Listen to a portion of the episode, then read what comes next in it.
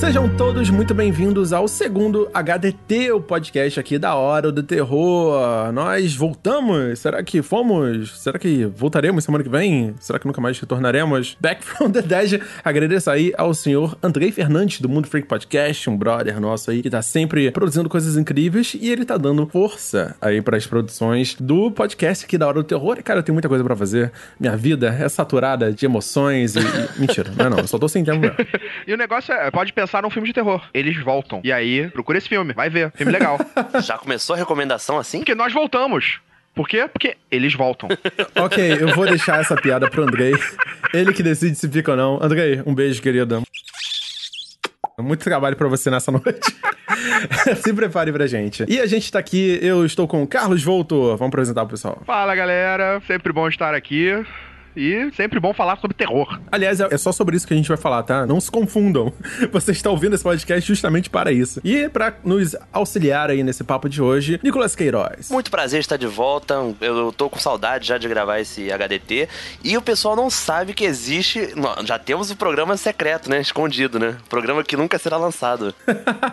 é verdade, tá ali na minha gaveta para eu editar e até hoje eu não consegui tempo para fazer isso. Aliás, foi o programa que o Carlos Voltos mais se revoltou Exato. na vida, né? Isso aí, nem em Nerdcast você vai ver essa. Esse nível de revolta nunca existiu na minha vida. É, sinistro. Em relação a esse filme. Episódio secretíssimo. É bom, né? Começar aí. Segundo episódio, a gente já tá criando é, lendas urbanas aí, polêmicas. Com certeza. pra, pros ouvintes aí já saberem que a gente tá produzindo, mas a gente também guarda nossas vergonhas. Ou nossas polêmicas, nossas tretas, né? Mas vamos ver, de repente esse cast sai ainda.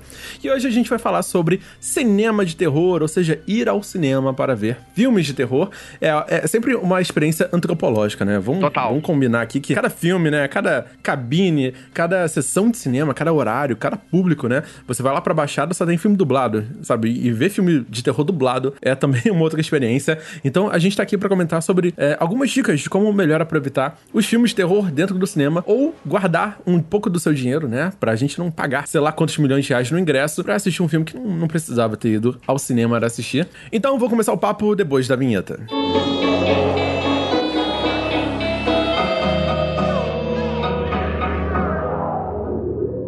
No geral, Nicolas, você prefere ver filme de terror em casa ou no cinema? Olha, como experiência, eu acho que no cinema. Ver no- na telona, sabe, num local que você não tem o controle, eu acho interessante. Porém, tem muitas ressalvas, né? A gente tem muita coisa pra falar sobre isso aí, porque realmente ver no cinema, estando com outras pessoas, né? É que já dei muita sorte de pegar aquela sessão vazia, que tinha, sei lá, quatro, cinco pessoas, sabe? E foi uma experiência ótima, sabe? Você fica até com medo, vai que é um serial killer que tá ali contigo, sabe? Agora, quando realmente essa coisa da sessão da tarde, aquela sessão, tipo, sai, o pessoal saída de escola, né? Aham. Nossa, isso daí é terrível, cara. Isso daí realmente estraga a experiência, sabe? Aquelas seis horas da tarde, É, né? Mas a gente vai exatamente. falar mais um pouco disso daqui a pouquinho. É, eu queria saber também do Carlos Voltor, cara. Como é que é pra você cinema versus casa versus, sabe, um ambiente controlado? É, é complexo, realmente. É muito complexo isso. Principalmente pelo público. Que você não sabe quem vai ser o público que vai estar no cinema na hora que você quiser, na hora que você puder assistir. Exato. Então, eu, eu em casa, eu sempre quando eu vou ver algum filme bom, algum filme que, tipo, foi muito bem recomendado, algum filme que eu tenho uma expectativa grande por esse filme, eu construo um clima. Hum. Eu quero construir um clima. Eu vou assistir esse filme, eu vou tentar pegar, tipo, de noite, fechar a casa, apagar as luzes, deixar tudo sem silêncio, sem nenhuma outra luz externa e vamos ver o filme. Criar o clima, né? O clima do filme de terror. No cinema, é difícil você ter esse clima, principalmente porque as pessoas ficam falando, aí o cara pega lá o celular, aí fica cochichando, e aí, tipo, se for filme, então, em certos horários que tem pessoas gritando, pessoas falando, criança rindo, aí dificulta. Chutando cadeira. É, chutando cada... Você não entra no filme, você não entra no clima do filme de terror. A gente teve a experiência recente agora com um filme que passou pelos cinemas, que foi O Lugar Silencioso, que é exatamente, é um filme facilmente que você pode ter a experiência estragada no cinema. Vamos começar por ele então? Vamos se aprofundar nessa, nessa experiência, porque eu acho que esse filme, ele é muito significativo e talvez seja o filme que inspirou esse assunto, na verdade, né? Sim, mas, mas antes acho que a gente entrar nesse filme, e você, Nando? Você, o que, que você prefere? Cinema ou ver em casa? Cara, eu confesso que certos filmes eu tenho muita preguiça, né? Muita preguiça. Eu olho assim, bato o olho, assim, a gente meio que já sente, a gente vê muito filme na vida, né? Pra sentir, cara, não deve ser bom. Cara, mas, mas vamos lá, filme de terror é difícil realmente você ter aqueles filmes de terror que valem a pena ver no cinema, são poucos, são, São, poucos. isso. Mas esses filmes que valem a pena, você prefere ver em casa ou no cinema? Cara, com certeza no cinema. Os que valem a pena, a gente. Não só porque a gente tá no meio, né? A gente tá sempre consumindo, a gente sabe da crítica lá fora, se é positivo, Uhum. se é negativo, né? A gente dá uma espiada assim pra ver como é que tá saindo. E certos filmes, principalmente blockbusters, né? Filmes com grande repercussão, a gente tende a ver no cinema por vários motivos, até porque eles se preocupam, né, em passar no cinema. Agora, obviamente, você tem filmes, né? Deveriam talvez ter ido pro cinema, mas acabou indo para a Netflix direto. E aí tem vários casos, né? Ou então um filme que passou direto pelo cinema com baixíssimo número de salas e aí você não consegue ver ele no cinema. Simples assim, sabe? Porque é muito longe o cinema, é pouca distribuição e tal. Então é muito híbrido, assim. Mas eu, eu particularmente, eu gosto de ver em casa porque eu tenho um controle melhor e eu posso ter mais tempo e tal. Obviamente, a gente tem visto muito filme em cabine de imprensa, então aí a gente não, não tem muita escolha, né? A gente quer fazer as críticas, a gente quer ver as novidades. E também é diferente, porque é um público mais que tá mais preparado ali pra não perturbar tanto. Sim. E aí eu tenho minhas ressalvas. Aí eu... Dependendo do filme. E eu vou trazer a polêmica daqui a pouco. Daqui a pouco eu trago a polêmica aí. Polêmica da cabine, ó. Com certeza, isso aí eu quero. É assim que o, o podcast vai fazer sucesso. Todo mundo vai ouvir Hora do Terror. É pelas polêmicas, pelas tretas aí, os backgrounds, né? Vocês não fazem ideia do que vem pra aí.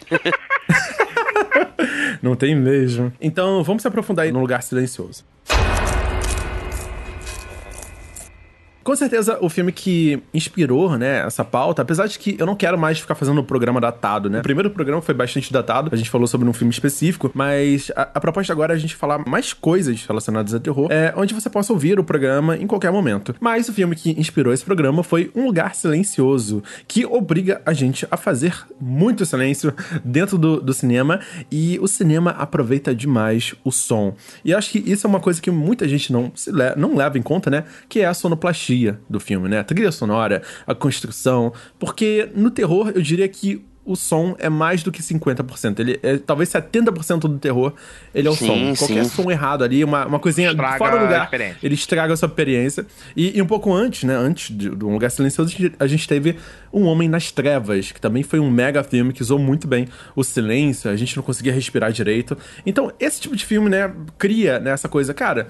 Que bom que a gente conseguiu ver numa cabine de imprensa, né? Que, que bom que a gente conseguiu ver no finalzinho, né? Na última sessão ali, onde só tinha gente adulta, gente velha, legendado com áudio original, né? Mas a gente sabe que nem sempre é possível, ou nem sempre as condições são muito tranquilas, principalmente na estreia. Então, vamos, vamos debater um pouco aí como é que seria ver um lugar silencioso às 6 horas da tarde, no, no shopping do lado do- da escola, né? Como seria essa experiência, né? Como isso afeta, né? Complicada. Ah, não dá, não rola, cara. Até porque já vem aquelas piadinhas de época de escola, sabe? Sempre vai ter um engraçaralho que vai querer falar aquela frasezinha, né? Eu acho que, tipo. Sempre vai ter essas paradas. É, é foda, porque muita gente na sala de cinema, quando a sala de cinema tá lotada, a facilidade pra dispersão, pra galera se desconectar do que tá assistindo, principalmente se a pessoa não gostar do que tá vendo. Sim. Aí ferrou. Aí a pessoa vai desconectar completamente. Tá indo, tá indo só pelo grupo, né? Exato. Isso complica, isso é difícil. Tem certos filmes que, beleza, a zoeira até funciona, até, porra, a galera pode rir no cinema, pode se divertir. Mas filme de terror, isso perde tanto. Eu Acho que os trash, né, principalmente, né? Muito. Eu fui ver Morte Súbita em 2008 no cinema. E foi assim, tipo, com o pessoal de colégio e foi legal pra caramba, sabe? A gente ficou zoando porque, pô, era um filme de, de crocodilo gigante, sabe?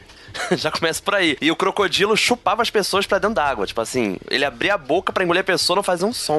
Tem que rir, né, cara? Tem que zoar, sabe? Então. É porque a pessoa, ela fazia assim, ó, pra dentro d'água. Teve um filme recente que foi o Annabelle 2. Annabelle 2. Olha aí. Muito melhor que o primeiro, né? Um filme Sim. É, assim, surpreendente, né? Surpreendente. diria até um filme bom. Exatamente, ele te surpreende, porque ele, por ser um filme legal, ser um filme bom, vi ele na cabine e depois eu fui assistir ele no cinema de novo. Eu gostei do filme, fui- uma amiga foi assistir. Cara, a quantidade de pessoas no cinema não calavam a boca e, e- e riam. Puta, né? E aí a galera se assusta. E aí todo mundo se assusta e todo mundo começa a rir. Porque as pessoas se assustaram. É complicado. Ah, sim, é. Esse- é clássico. Da, daquele susto antes da hora ou até a- depois da hora, né? E aí todo mundo ri. Alguém que fala uma piadinha quando o som baixa, que é a hora que vai vir um susto. Aí alguém solta uma piada e todo mundo ri. E aí o susto vem e ele, sabe, se, se esvai, né, na, na risada. Com certeza. Certeza. É, até às vezes a risada de nervoso. A pessoa se assustou e, deu- e ri de nervoso. Isso acontece. É, isso é complicado mesmo. Né? Tipo, se você tá vendo o filme até em casa com mais de uma pessoa, com algumas pessoas, pode rolar isso. Mas dentro da sala de cinema, isso te tira muito de dentro do filme. Isso meio que te perde a tensão que você às vezes está construindo ali com você e o filme, você e a tela. Aham. Dentro da sala de cinema, pra mim, isso me abala muito mais do que se isso acontece dentro de casa. Uhum. Aí, ó, os cinemas já não, já não te dão óculos 3D pra você entrar na sala? Por que eles não dão uma mordaça de couro? Seria interessante, né? Eu acho que a, a faixa etária de certos filmes deveriam ser respeitadas. É, porque né? até tem a faixa etária, mas ela não é respeitada, né? Não, não acontece muitas vezes, sabe? Isso me preocupa de verdade. É, eu consigo também é, pensar certas situações um pouco mais específicas, que é o seguinte, quando tem aqueles filmes de terror que não tem susto, né? Você tem um recorte da vida, que é o Ao- Ao Cair da Noite, tem um drama de terror, que é a bruxa, né? Sim, verdade. E a galera começa a falar em voz alta assim, tipo, que não tá gostando, que não tá entendendo, sabe? Que não tem susto. Cara, cala a boca. Falando assim, no meio do filme, tipo assim, tirando você daquela imersão, daquela experiência, sabe? De narrativa. É, tipo, ah, que merda. Porra, olha isso. Tipo, é, certos comentários em voz alta no cinema. Só falta acontecer isso agora. Aí, Nossa senhora. E a pessoa fala, é, tipo, ai, eu não tô entendendo esse filme. Eu ouvi isso em voz alta, sabe? Tipo assim, a, a pessoa deixa claro pra, pro cinema inteiro, no maior silêncio, a, a dificuldade dela de, de entender. E assim, não vou desmerecer isso, porque realmente existem filmes que não é pra todo mundo. É. Mas o problema é você querer compartilhar isso, a sua frustração, sabe, com, com o cinema inteiro, como se fosse convencer outras pessoas que o filme era ruim, sabe, de- denegrir a imagem. E não é, cara, desculpa. É, existem filmes muito bons, só que às vezes o que acontece é o marketing, ele precisa vender. Então a propaganda do filme vende um filme super assustador, que ele realmente acaba não sendo. Então isso também tem que ser levado em conta, né? A gente às vezes é enganado, sabe? Por exemplo, Boneco do Mal. Não. Meu Deus do céu. Eu fui vendido aqui, esse, vi... esse filme. era um filme decente, era um filme legal. E a gente vai assistir ele no cinema e Boneco do Mal é uma derrota na vida da pessoa que vai e paga o ingresso. É realmente muito ruim. eu, eu sempre dou valor pra esses publicitários desses filmes, cara. Cara, é, porque eles fazem valer o dinheiro investido neles, né? Eles fazem valer. O próprio Open House, cara, é um filme que eu não entendo a existência dele. Como original do Netflix, né? É, Eu não entendo a existência. Eu não entendo. Não, não, nem só como original do Netflix. Eu não entendo a existência dele como um filme que foi feito. Tipo, a, a pessoa que pegou aquilo que.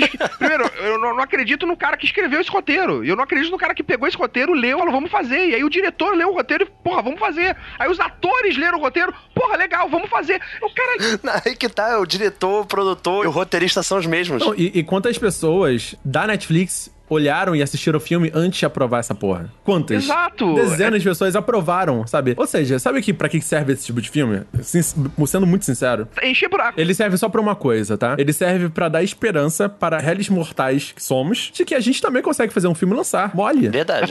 E nem precisa de muita qualidade. Exatamente. É pra dar esperança, sabe? Pra que um dia a gente lance vários filmes na Netflix. Porque, cara. É, o problema é se essas pessoas não são apadrinhadas de alguém também, né? Existe esse, esse porém. Ah, com certeza. Porque pela qualidade do filme, cara, eu não consigo acreditar Uhum. que alguém pensou que financeiramente isso era viável. Mas ó, pensa pelo lado bom. Pelo menos não foi no cinema. Não pagou o ingresso, né? Poderia ter sido pior. Ah, porra, mas duas horas da minha vida custa caro. a atenção das pessoas é um negócio que conta, é contado. E foi o que aconteceu com o Cloverfield, né? Sim. Todo mundo, o Cloverfield 3, todo Paramount, que acho que foi a distribuidora, ela falou: hum, esse filme não tá legal pra ir no cinema, né? Hum, não tá muito bom. As pessoas vão sair putas, full pistolas. Full pistola do cinema. Vamos jogar isso onde? Na Netflix, com certeza. Até porque a gente não vai conseguir fazer muito dinheiro. Netflix sendo esperta, no momento que decidiu, olha, Cloverfield 3 tá na Netflix. E é agora, vejam, na mesma hora. Exatamente. Ele não anunciou com antecedência pra dar tempo das pessoas pensarem, porra, por que que isso tá indo pra Netflix? Por que que isso tá acontecendo dessa forma? É. Por que que não tá indo pro cinema? Será que o filme é uma merda e tá indo pra Netflix direto? Aham. Não deu tempo as pessoas pensarem em nada. É, em Cloverfield sempre fez isso. Foi anunciado no intervalo do Super Bowl, acabou o Super Bowl, já tava no ar na Netflix. Exatamente. E isso é sensacional. Assim, o Cloverfield sempre fez isso, né? Todos os filmes do Cloverfield, os três, né? E o quarto, com certeza, vai fazer isso. Foram surpresas. Eles só anunciam na semana, né? É, já, o segundo filme ele foi anunciado como sendo outro filme. E aí, no final, eles revelaram que era do universo Cloverfield, né? Existe essa, esse trabalho aí, essa preocupação. Igual foi a Bruxa de Blair, né? Que era The Woods por muito tempo. E um pouco antes de ser lançado no cinema, eles anunciaram que era, na verdade, a Bruxa de Blair. Que era uma derrota de filme. Meu Deus do céu, quanto filme merda que a gente viu nessa vida. Assim, a gente tem muita boa vontade. Essa que é a verdade. A gente, tipo, não, a gente vai lá, acredita. É, volta e meia, né? Aparecem umas cabines muito sinistras aí, muito doidas, a gente não faz ideia do que seja. E aí vem um amigo nosso e avisa pra gente: brother, não vai nessa cabine, não acorda às nove da manhã, sabe? Esse filme lançou lá fora e é uma desgraça. um alvo de metralhadoras ambulantes, cara. Esse filme não acorde cedo, sabia? A gente é salvo assim pelos nossos amigos, pra gente não precisar ir. Não teve uma assim? Que, é- que o filme foi relançado com outro nome? Exatamente. E aí eu tive que alertar. Isso é sensacional. Você é tipo aquela fruta que tá meio amassada, você vira o outro lado, sabe? Inclusive, se você for lá no YouTube, nosso YouTube, tem um episódio comigo e com onde a gente lista os 10 piores filmes de 2017 e esse filme tá lá. Então, se a gente já falou dele, já fez até crítica, e ele tá sendo relançado esse ano com outro nome. Não é possível. Isso aí tem que ser. Tem que ser debatido aí. É, é aquela ameixa que antes estavam chamando de uva. E, e ela ainda pode voltar no final do ano como panetone. Não duvide. Melhor analogia. Publicitários que estejam ouvindo aqui o podcast, ajudem a gente, ajudem, não ganem as pessoas. Eu sei que vocês dependem do seu trabalho, mas mantenham a sua dignidade. Você tá falando isso agora, Ticon? Você tá falando isso? Vou te falar uma coisa. Ah. Tem aí uma crítica que você escreveu que influenciou, está influenciando uma pessoa que nós dois conhecemos a assistir um filme MTV O Despertar, que não é um filme bom. Meu Deus. Ih, Exatamente. Ele é um filme? Ah, olha a responsabilidade aí, hein? Olha a responsabilidade. Pô, tem que ver esse filme. Pô, olha o que o Ticon aqui falou dele, olha o que ele falou, olha o que o Nando falou. É isso aí. Pô, ele falou isso, isso, isso do filme. Pô, tem que ver esse filme. Falei, não, não, não. mas eu não falei bem do filme. Então, ficou ali, no modo como ela entendeu o que você escreveu, ela falou: Ah, parece que o filme é legal, olha só. Não, não é. Eu, eu, eu- deixa eu ver aqui. A pessoa não entendeu o que eu, o que eu escrevi. Aca- Aqui, ó, eu escrevi o seguinte: Acabei de assistir MTV O Despertar e posso confirmar. Dá sim pra fazer um filme de terror com 10 mil dólares de orçamento. Pera, o IMDB disse que ele custou vários milhões? Alguém confirmou isso? Exatamente. Esse foi o meu Eu tava duvidando que ele tenha custado milhões, porque um filme que ficou três anos em produção não, não deve ter. Não, esse filme foi. Esse filme é terrível. Esse filme é terrível. E o mais legal é que eles ainda venderam, apresentaram o filme pra gente na cabine. Eu acho que você foi na cabine? Não, você não foi na cabine. Não, não foi. Eu, eu me respaldei aí desse compromisso aí. Também não. Eles apresentaram o filme dublado. Meu A Deus. gente tava falando dessa coisa de ver o filme legendado, dublado. E, e o problema de filme dublado pra filmes de terror é que normalmente a maioria dos filmes de terror que vão pro cinema não são filmes de grande orçamento, não são blockbusters. Então, a- o budget deles depois na distribuição pros outros lugares pra bancar uma dublagem não vai Exatamente. ser a melhor dublagem, não vai ser o top da dublagem. Exatamente. Cara, eu ia falar isso agora, cara. Eu ia falar porque, assim, na infância eu vi muitos filmes de terror, né? E aí, obviamente, via tudo dublado. E, cara, eram os mesmos três dubladores que faziam os 20 filmes que eu Sim, vi. sempre. é, exatamente. Três dubladores. três. E, e hoje continua essa coisa. Então, a- o filme dublado de terror, ele ainda tem esse outro problema, porque ele já não é um filme de grande divulgação, de grande orçamento. E aí, o que é destinado pra fazer a dublagem aqui no- no- nos outros mercados ainda é pequeno. É verdade. Então, tipo, a gente não vai ter o melhor estúdio de dublagem pra fazer a dublagem desse filme. Então, a dublagem vai ser ruim pra péssima às vezes. Pode até ser razoável. E a gente tem que levar em consideração que a, a maior parte da bilheteria é, no Brasil assiste dublado, tá? Uma coisa, uma informação que eu tô trazendo aqui é a maior parte da bilheteria total é dublado. Sim. Super-herói dublado. Terror é dublado, sabe? Não duvido. E só lança du- é, na Baixada Fluminense, Caxias, por exemplo, o cinema demanda que só tenha cópias dubladas. Não tem cópia legendada de nada. Isso que você tá falando do- da região metropolitana ainda. Saiu da capital, Isso, cara, é. é só. O estado inteiro não deve ter. Conversei com distribuidoras e eles falam, cara, Nordeste, a maioria dos cinemas, assim, fora as capitais, é só dublado, cara, porque a galera não gosta de ver legendado. E assim, por um lado eu concordo, sabe? Você quer ver Na sua língua. filmes com o seu idioma, é, na sua língua e tal, é, é muito maneiro. Só que assim, vamos colocar aí que terror, 80% dele seja áudio, você perde muita coisa, não só de diálogo, né? Mas é, algumas trocadilhos que são adaptados, enfim. É, existem suas vantagens, mas o problema maior que eu já tive com filme dublado de terror são duas coisas. Primeiro, o grito. O grito fica. Ou ele usa um grito que não é tão potente, ou ele mistura o grito, a voz do dublador com o grito da atriz americana. Então fica um Frankenstein de vozes. Caraca, isso é E a segunda coisa é que a sonoplastia perde. A, a sonoplastia perde a sua mixagem original. Então, todos os barulhinhos, a- todo o que foi trabalhado ali de pequenos ruídos e sons e ambiente, etc., ele vai embora. Porque não tem mais mixagem original. Você vai trabalhar de novo o som. Então, isso perde muita qualidade em alguns filmes. Fica muito mais evidente, obviamente, no cinema. Isso geralmente em coisas com orçamento não muito alto. Você pegar filmes grandes, o trabalho de dublagem geralmente é feito muito mais cuidado, com muito mais é, cuidado técnico em relação até o próprio mixagem de som, todo esse efeito. Depende muito, claro, da grana, depende muito do orçamento do filme, depende muito de quanto está liberado para que aquele, aquele filme seja dublado pro país. Então a gente tem filmes, claro, que vão ter dublagens boas, com um áudio mixado bem, vai ter esse tipo de filme, mas não é o caso de filmes de terror. São pouquíssimos os filmes de terror que vão ter esse tipo de, de cuidado. Até porque não é um foco de grande público, acaba que não, não, não sendo um foco de grande público, e nem das distribuidoras e nem das salas de cinema. Então, se não for um blockbuster de terror, dificilmente vai ser bom a dublagem. Exatamente. Tem um exemplo que eu queria dar, clássico, que acho que impactou todo mundo, é, principalmente da galera do terror e tal, que, que tá muito ligado nos lançamentos. É, a gente foi pra cabine, né? Eu e Yuri. A gente foi pra cabine da, do, do filme A Noiva, Nevesta. É um filme russo de terror. Eu não sei se vocês foram comigo nessa cabine. Não. É, eu acabei indo. E esse é um filme russo, que ele é legendado em inglês, é, em português, obviamente, mas ele é dublado em inglês. Caramba. Ou seja, o que aconteceu? A, a, a distribuidora comprou o direito de exibir o filme, só que ele já tava dublado em inglês, né? Então não faz sentido nenhum você. É um filme russo. Eu queria ver ele em russo, né? É muito o choque cultural. E aí eu fui enganado pelos atores americanos fazendo interpretações até melhores do que os atores russos, né? A Toda a articulação tava até melhor, porque é, é, isso foi uma. deu uma salvada. Só que qual foi o maior problema? Existe o som ambiente que você escuta, tipo, tá no meio da floresta e escuta barulho de um pássaro, de borboletas, de sapo e tal. No meio da cena, literalmente no meio, esse som corta e fica só o diálogo. Caramba, como se cortasse uma faixa mono, né? Exato, faltou. Dava um contraste absurdo. O que às vezes pode ter acontecido, eles não tinham o áudio ambiente separado do áudio da fala dos atores. Exato. É, eles receberam um MP3 bolado.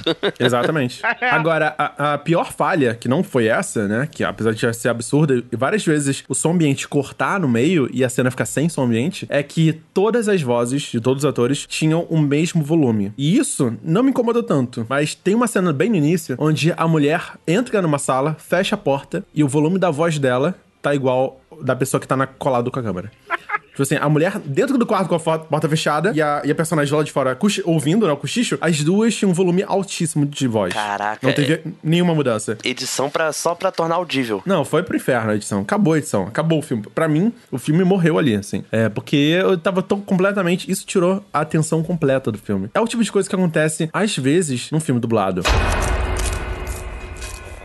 Enfim, vamos dar algumas dicas aí pra galera saber escolher melhor a sessão, o filme, os dias, os locais. É, vamos dar algumas dicas aí. Cara, eu tenho uma preferência. Se eu for ver um filme de terror no cinema, pô, pô, eu quero ir ver esse filme no cinema. Eu vou dar tentar ao máximo assistir ele durante a semana e de preferência primeira sessão. Primeirona mesmo? É, sessões que eu sei que vão estar vazias. Ah, entendi. Uma da tarde, duas. né? sessões que eu sei que vão estar, tipo, vão ter pouquíssimas pessoas ou às vezes nenhuma. Vai ter eu lá no cinema. Entendi. Eu fazia muito isso antigamente, na época que o Cinemark e o CI começaram a entrar aqui no Brasil, eles tinham sessões às 10 e meia da manhã. 10, 10 e meia da manhã tinha sessão de filme. Eu tava no cinema praticamente todo dia às 10 horas da manhã assistindo filme. E era tipo, eu, mas uma ou duas pessoas no máximo, às vezes, na sala de, de exibição. Né? Até por isso que essas sessões morreram, porque não tinha público. Faz sentido, né?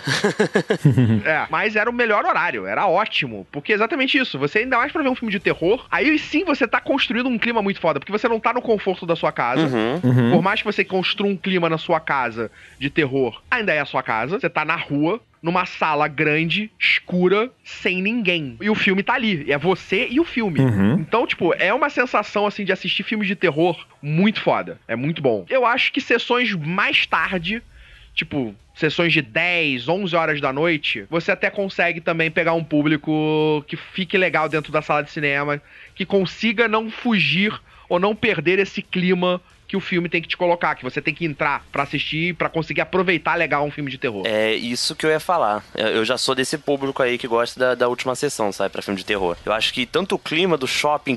Já reparou, quando você sai da última sessão, tá tudo fechado? Uhum. Esse caminho pra aquele shopping, já alguns setores já estão até com as luzes apagadas, sabe? Eu acho que ele ajuda, sabe? Tudo isso ajuda na ambiência. Normalmente é um público mais seleto, uma galera que pode ficar até tarde da noite na rua, né? E eu lembro muito da época que eu ia no Bangu Shopping, no cinema com meus amigos e a gente saía na última sessão e andando pelas ruas do bairro, sabe? Conversando sobre o filme, tudo escuro, medo, né? É sempre muito bom. Mas o medo era pelo por causa do filme?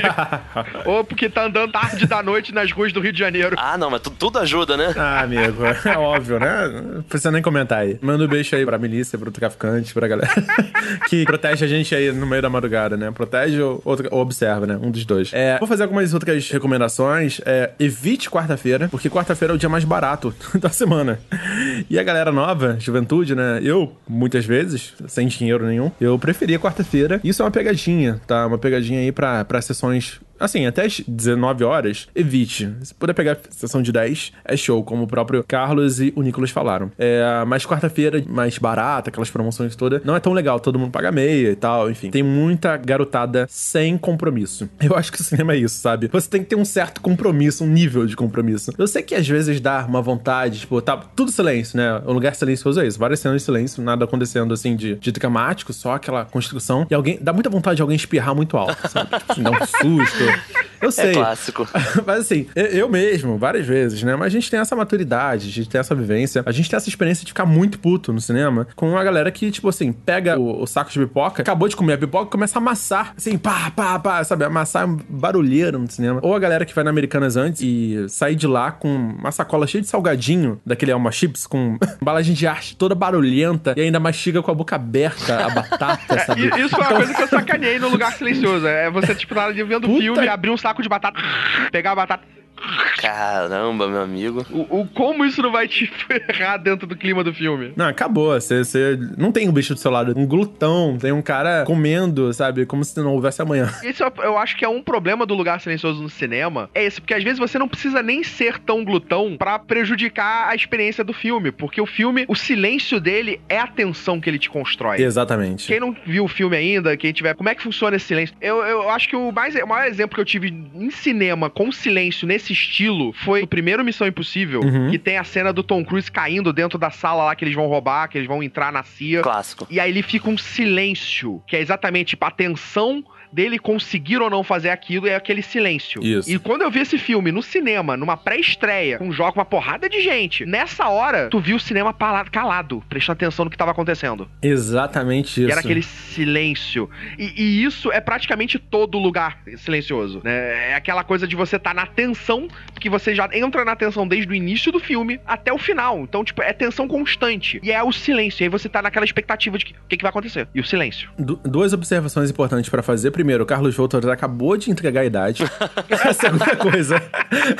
a segunda coisa, o, parece que a galera do Lugar Silencioso, ela sabe que tem esses. Muito silêncio, muita coisa, sabe? É, é preocupante aí, você não consegue respirar direito, não consegue fazer muito barulho. Então eles botam algumas trilhas sonoras pra, tipo assim, aliviar a galera. Ó, galera, pode comer agora, hein? Pode pegar pipoca agora, sabe? Isso dá uma aliviada, porque senão você fica, tipo, imóvel, né? Você não consegue nem mexer direito. Qualquer coisa é um, um silêncio absurdo. E esse é um exemplo de filmes que merecem ser vistos no cinema. Quais outros elementos merecem ser vistos no cinema aí? Cara, eu acho que, assim, pensando pra cinema mesmo, eu acho que, por exemplo, você pegar um filme, a gente tava falando dos filmes aí que engana, né? Desses filmes artísticos, né? Eu acho que por mim, é um gênero que eu gosto de ver no cinema em si, porque eu gosto de aproveitar tudo que a, a sétima arte nos proporciona, né? Olha aí. a fotografia. Não, mas é sério, o som, a mixagem. Essas produções se preocupam muito com fotografia, com qualidade de produção absurda, né? Sim, exatamente. Então, assim, eu acho que você poder ver no melhor que você pode, cara, vai fundo, sabe? Seja um IMAX, sabe? Até mesmo o 3D eu acho que funciona pro terror. Eu acho que dependendo da produção. Quando iniciou o 3D, o cinema 3D, né? Ele começou numa coisa meio de terror, ficção científica, que era aquela coisa do a parada está indo na sua cara para te assustar. Isso, voar na tela, né? Voar na tela. E isso era uma coisa que, quando iniciou o 3D, ainda com aquele óculosinho azul e vermelho, uhum né? Era essa coisa do terror, vamos jogar na sua cara. Sim. Sim. Né? E eu acho que hoje em dia, pouquíssimos filmes de terror que se aproveitam disso, né? E geralmente os que se aproveitam são mais zoados, tipo Piranhas 3D. Não, mas por exemplo, eu acho que terror espacial é essencial. Ah, sim, verdade. Uma construção de, de cenário incrível, sabe? No 3D. Você ter a profundidade. Pô, mas me fale um bom terror espacial recente. Alguns filmes clássicos fizeram filme 3D, né? Tipo, o Sexta-feira 13 3D. Terceiro Tubarão foi em 3D. O chamado, né? Né, O chamado, eu não sei se ele foi em 3D, não. Ah, não, não. Tô falando do que saiu recente aí. Falando assim, lançou continuação versão 3D. Ah, sim, nossa. Atividade Paranormal, é, o último, né? Foi 3D, e foi horroroso, mas foi 3D. Ah, teve o Só, os Jogos Mortais 3D. É verdade. Assim, o, o 3D, né? Eu acho que, assim, sendo muito sincero, no geral, pra mim, ele mais atrapalha do que ajuda. Porque depois que você fica ambientado no 3D, eu paro de reparar que ele é 3D.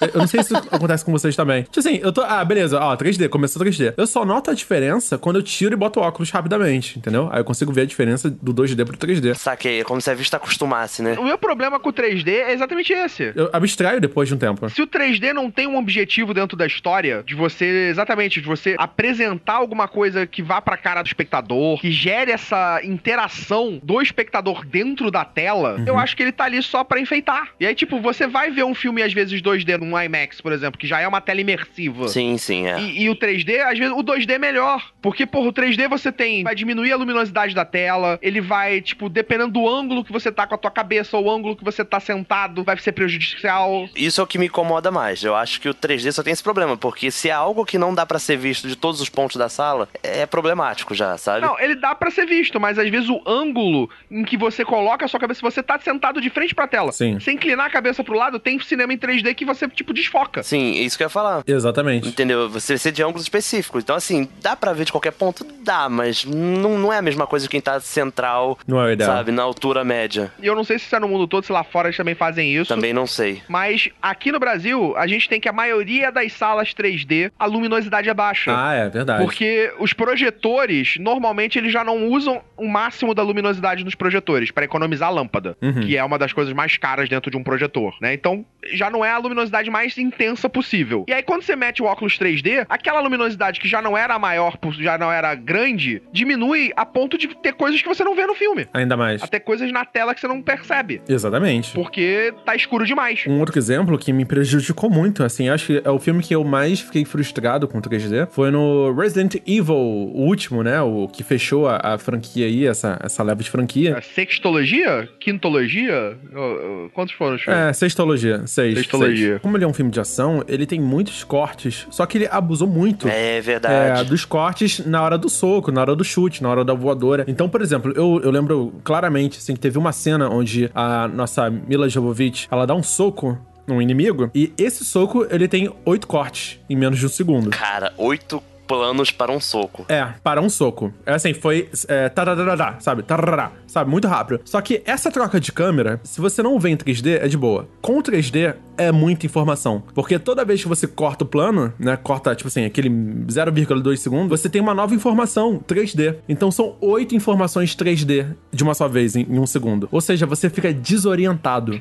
sacou? Porque você não tem. A profundidade muda bruscamente, muito rápido. Então, se você acompanhar uma cena inteira de ação, depois de dois minutos de ação frenética, você vai ficar completamente desorientado por tanto corte. É, obviamente, tem filme maravilhoso que faz uma sequência, sequência de alguns segundos, plano de sequência e tal. Cara, isso é incrível. Mas agora, você pegar oito planos em menos de um segundo, várias vezes, vezes seguidas. Cara, ela recarregando a metralhadora, foram seis planos. Eu revi o filme depois aqui em casa, e, cara, são seis planos. Ela, tipo, é, levantando a metralhadora, pegando o negócio do bolso, recarregando, puxando a, a paradinha em cima. Cara, em menos de um segundo, ela usou seis planos. É uma masturbação visual foda. Não, e 3D, pô, cara, em 3D você fica, caralho, precisou disso? Cara, a gente foi na cabine junto nesse filme. Eu lembro que eu até falei pra você, eu falei, cara, eu tô ficando com aquele motion sickness, né? Aquele coisa de você, a movimentação tá me dando tontura, sabe? Exatamente, eu tirei o óculos. Ficava assim, tipo, segurando a vista, sabe? Caramba. Então, assim, 3D pra mim tem que ser muito pontual e, claro, tá sendo descontinuado, né? Vários, vários filmes, principalmente no terror, ele não tá sendo mais usado como ele era. Um dia vai virar cult.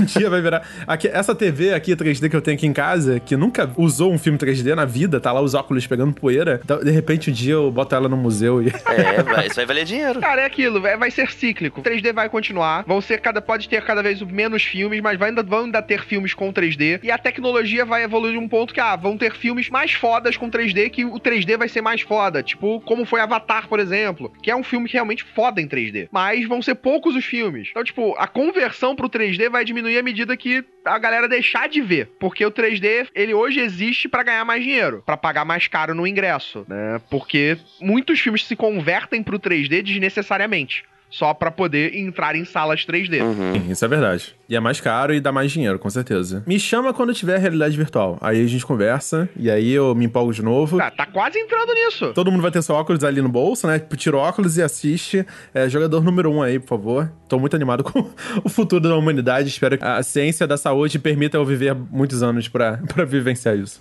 Mas a gente já tem uma coisa similar, que é o 4DX, que é tipo um tapa na sua cara. Então, com esse gancho do 4DX, vamos entrar aí nos várias formas de cinema de terror aí e vamos falar a diferença das salas, né? 4DX, IMAX, 3D, 2D.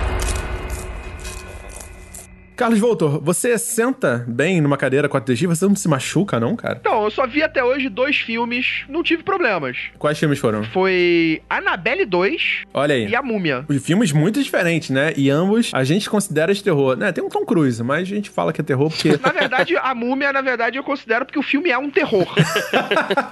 Cara, a múmia, pô. Me fala aí da experiência 4DX aí pra gente debater. Ô, ô Nicolas, você já foi numa sala 4DX? Ainda não tive esse prazer. Entendi. A, a experiência é interessante. Eu acho que depende muito do filme, depende muito. Porque, exatamente, se você já tem problema com mo- motion sickness, tu tá fudido. Então, 4DX é uma nova forma de sala, que era uma sala, tipo, que geralmente você encontrava em parques, que é aonde a cadeira vai interagir e se movimentar com coisas que estão acontecendo na tela. E no 4DX, dependendo do cinema que você for, ainda tem jatinhos de água que vão ser jogados na sua frente, vento, é, modificações de áudio, odores que podem ser inseridos pra você ter uma experiência de imersão quase que completa dentro do que tá acontecendo na tela. Fumaça, estrobo com raio. Exato. É, perfume, é, água do teto, água na sua cara e no teto também. É, vários sensores de massagem, né? Você leva vários socos nas costas, nas pernas. É, gatilhos de ar, né? No, no seu pescoço. Quando tem um tiroteio, você sente vento vindo no seu pescoço. Ele é bem imersivo, assim, pelo que a gente experimentou, né? É, Exatamente, é um passo a mais de imersão dentro do que o filme É é. realmente o, o filme pra não namorar, né?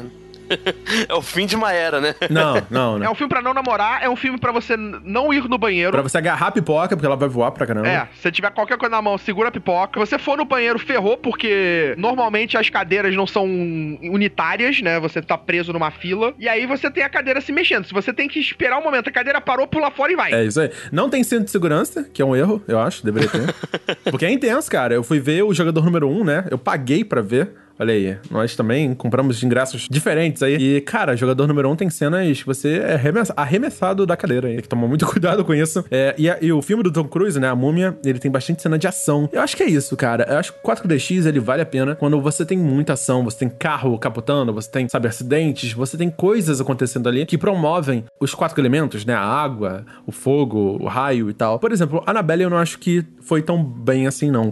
Poucos os momentos que ele utilizou. São pouquíssimas coisas. Pouquíssimo. Talvez uma cena onde a cadeira dela quebra, né? E aí você tem um, um- um solavanco assim na cadeira. Mas fora isso, cara, não teve água, não teve ventania direito, teve um pouco de perfume. E, e a maioria da, da, da movimentação da cadeira eram panoramas. Então a- o filme fazia vários panoramas e você girava junto com a cadeira. Agora, a do Tom Cruise, cara, o capotamento, você sai de lá todo massacrado, cara. Essa que é a verdade. Você sai, tipo assim, você sai cansado do cinema, cara, porque você capotou de carro mesmo, assim. Rapaz, tem saúde pra É, isso não. ele, ele, ele faz movimentos bruscos, né? Da esquerda pra direita, frente e trás, que machuca, cara. Se você não estiver ali se segurando, você vai se machucar de verdade. É isso, cara. Às vezes a gente só quer sentir dor mesmo. Filmes ruins, cadeiras te machucam, a gente paga mais caro pra isso, né? É, e 4DX, é, pouquíssimas salas de cinema tem isso. Acho que só Rio, São Paulo, deve ter mais algum outro lugar. Aqui no Rio a gente só tem uma sala, lá no New York City Center, que a gente vai às vezes. Poucos são os filmes que lançam, né? Porque é uma sala só. É, e, e não só isso, o filme tem que estar tá. Tem que ser um filme preparado pra isso. Na verdade, não. Tem que ter uma preparação pra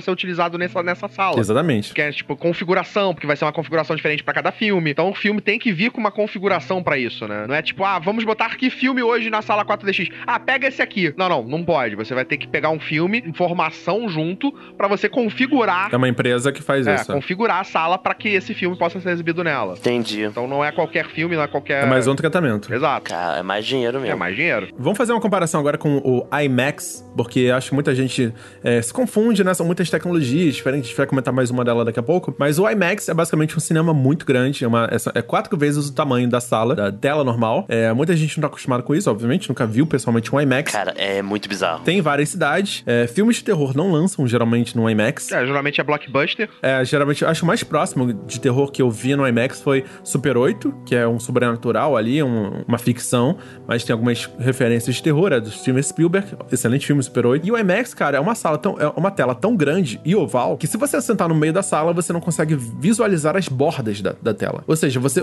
ele come seu campo de visão completamente. E o som também, ele é bem mais alto, né? Ele tenta criar essa imersão audiovisual mais intensa. Só que raros são os filmes de terror que, que vão pra lá. Geralmente a maioria. E outra coisa, é, os filmes precisam ser filmados, é, filmadoras IMAX. Ou seja, não é um tratamento 75mm. é uma tecnologia proprietária, as câmeras são muito maiores, então as pessoas precisam gravar em IMAX ou IMAX 3D, que aí é mais loucura ainda. E um detalhe, aqui no Brasil a gente tem algumas salas, e, mas a, a maioria delas tá num padrão menor do IMAX. Que o IMAX ele, existe um padrão tamanho X até um tamanho X vezes 10. né? Você tem aí uma sala pequena IMAX e uma sala gigantesca IMAX. Existem salas IMAX de 27 por 20 metros. São salas gigantescas. Que é exatamente isso, essa experiência de você sentar no meio e não ver o que acontece à sua volta. Você tá dentro do filme, né? Aqui no Brasil a gente tem algumas salas disso, mas eles não chegam a esse porte, né? Não tem esse tamanho todo.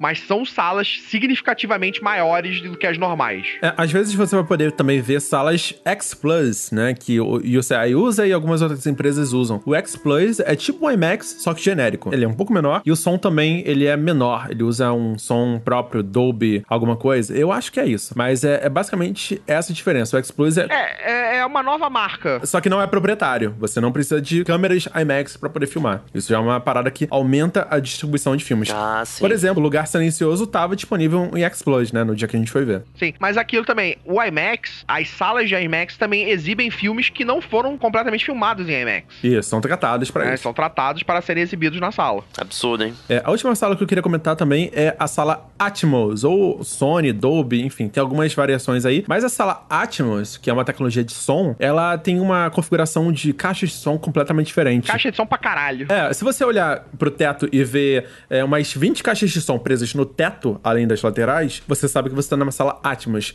O, o mínimo dela que ela trabalha são 22 canais de som, sendo que ele tem configurações de até 128 canais de som individuais. Ou seja, ela cria uma experiência completa com 128 canais independentes de som. É realmente a melhor sala, assim, pra sonoplastia. Sim. O terror usa isso pouco, porque são poucas as produções que têm dinheiro pra bancar um Atmos da vida, mas a imersão sonora, pra mim, é, é absurda. Acredito que um lugar silencioso consiga esse tipo de coisa, porque ele foi preparado pra isso. Cara, mixagem disso deve ser muito louco. O Lugar Silencioso, que é um filme que você fica a maior parte do tempo num silêncio, o áudio, a sala de áudio, a sala que você for assistir, tiver um áudio nesse estilo, tiver um áudio lá, vai ser uma experiência à parte, porque o áudio desse filme é sensacional. Ele é pequeno, é pontual, mas exatamente isso, ele faz o filme. A gente não vai comentar sobre salas deluxe, tá? Porque isso é sala de rico, isso é sala de quem tem muito dinheiro aí, é, gasta aí 50 reais no ingresso, 60 reais. É uma sala maravilhosa. Até porque não interfere em nada na sala nem na projeção. Não interfere. Você só vai dormir bem, saca? Você vai esticar as pernas aí, são poltronas gigantescas. Pro cliente, é você, é o conforto que você vai ter sentado. Exatamente. Em relação à projeção, ao tamanho da, da tela, a efeitos, não interfere em nada, não importa o filme que vai passar lá, a experiência é a mesma, né? Então não existe diferença dessa sala pra nenhuma outra. Ah, mas o conforto é tudo, meu amigo. O conforto é muito bom. É mu- O conforto é ótimo. Aquela pipoca com ervas finas. É, azeite trufado. Trufado, né? Quer conquistar aquele mano, quer conquistar aquela pessoa especial, você leva, né? Depois de um jantar. Caraca, dependendo do filme, cara, até o ronco vale a pena. sério, porque a parada ali é, é, é, é sério, é válido, assim. Acho que 15 minutos de sono por ali você revitaliza a tua vida. Exato. você até volta pro filme mais disposto, Ex né? Melhor exatamente, acho que os disposto filmes tinham que ter um intervalo, inclusive. Então, pra fechar aqui a conta, a dica é realmente você procurar cinemas em horários mais alternativos, fugir próximos a, a- a colégios, né? Que a galera sai, fugir daquele horário de pico onde a galera nova, né, sai, se informar melhor sobre os filmes, né? Se o filme tiver meio difícil de encontrar algum cinema próximo da sua casa, isso é um sinal que o filme talvez não seja tão bom, né? Isso aí é um, é um alerta vermelho aí. Então, talvez não valha tanto a pena você ir ao cinema, né, assistir. Então, é sempre bom você se informar melhor como é que tá a recepção lá fora e procurar também as nossas críticas, né? A gente também vai ter voltar a fazer crítica aqui no na hora do terror, no website pri- principalmente. E aí, mais algumas dicas. E a gente queria realmente debater mais sobre o terror em si, dentro e fora do cinema. É, Nicolas, quer complementar com alguma coisa? Cara, eu acho que assim, pensando em filme de terror, experiências boas e ruins, como eu falei. Experiência boa eu tive com filme trash, eu acho que isso daí você pode ir qualquer horário. Se você quiser, vai no horário mais sacaneado mesmo, entendeu? Vai pra se divertir, vai pra zoar, pra rir, né? Mas assim, também ver filme que nem o Corra, que ganhou o Oscar e tudo, né? Cara, ver no cinema foi sensacional. Tudo bem que eu fui em cabine de prensa, mas assim, eu acho que a questão da sala mesmo, até porque eu fui rever o filme em casa depois e, cara, foi incrível, assim. Foi incrível mesmo e acho que você vai ter experiências boas em diferentes gêneros, né? Porque o terror é um leque muito grande. Diferentes é até conceitos mesmo. É, Carlos Volta. É, é essa coisa, cara, a experiência de ir ao cinema, ela continua sendo um grande diferencial, ela continua sendo muito superior a você ver o filme em casa. Ela continua sendo exatamente isso, ela é uma experiência de, na maneira de se assistir filmes. É, é outro tipo de experiência. Você pode ter a Netflix, você pode ter tudo em casa, mas o cinema, a tela grande, é uma experiência à parte. O problema é exatamente aquilo que a gente tá falando aqui. Não dá pra gente ver todos os filmes no cinema. Ninguém, a gente não tem grana pra isso. A maioria das pessoas não tem grana pra isso. Se não dá pra ver todos os filmes no cinema, tenta exatamente saber o máximo sobre aquele filme, se vale ou não a pena ser visto no cinema, acompanhando as críticas, vendo as opiniões das pessoas, É importante. Pra você ter a noção de Pô, legal, vou investir pra ver esse filme no cinema, né? Porque é, mal ou bem acaba sendo um investimento. Principalmente pra filmes de terror. Porque filmes de terror é, é exatamente isso. São muitos filmes que não valem a pena. Com Que certeza. não valem a pena serem vistos na cela grande, né? Você vai acabar gastando seu dinheiro ficando puto porque, porra, vi esse filme no cinema, não precisava, Exatamente. podia ter visto em casa. Então, guarda o dinheiro dos filmes de terror pros filmes que valem a pena serem vistos no cinema. E os outros fica vendo aí na Netflix. Só não vejam Open House, não vejam a MTV O Despertar, porque não podemos dar ibope também pra filmes de terror que não merecem ser vistos, né? Porque não é filme ruim. Filme ruim, filme trash, são filmes bons. São filmes que podem ser vistos, que você se diverte vendo, né? São filmes que vocês são divertidos de se assistir. São terrir, você vai se divertir. Só uma última coisa, é, vá ao cinema sozinho, tá? Eu acho que muita gente tem medo de ir ao cinema sozinho, fica procurando uma companhia, um amigo, um horário. Cara, vá sozinho, aproveite o dia com você. Acho que muita gente não fala sobre isso, muita gente tem dúvida, né? Se dê esse presente, Se né? dê esse presente, cara, compra um combo tipo pipoca e refri só pra você, não divida com ninguém. É muito bom. É, vá sozinho, não tem problema nenhum. Eu faço isso bastante, é, muita gente faz isso bastante. Cara, vale a experiência. Cria esse compromisso com você mesmo. Eu queria agradecer demais a participação aqui de Carlos Volto. Valeu, sempre bom. E agora vamos fazer muitos. Será? Será que estaremos aí de volta? Será que gravaremos de novo? Nunca se sabe. Aguardem cenas. Como eu disse no começo, eles voltam. É, eu queria também agradecer demais a participação de Nicolas Queiroz. Cara, muito bom estar de volta. Tenho certeza e reforço o coro do Volto que a gente vai voltar. E ó, eles voltam. E pra você que ouviu esse episódio até o final, eu convido você a ir até o website horoterror.com, vir aqui na postagem e comentar pra gente um filme que valeu a pena ter assistido no cinema, ou um filme que não valeu a pena, ou algum estresse que você teve com adolescentes irritantes, ou algum velhinho reclamando que o filme é ruim, ou enfim, qualquer coisa que tenha acontecido aí, e recomendar pra gente filme para ver no cinema ou em casa. Deixa ali nos comentários também o que você achou do programa, qual o tema para os próximos episódios. Eu sou o Fernando Ticon, muito obrigado até aqui, e até o próximo HDT, o seu podcast aqui da Hora do Terror. Valeu!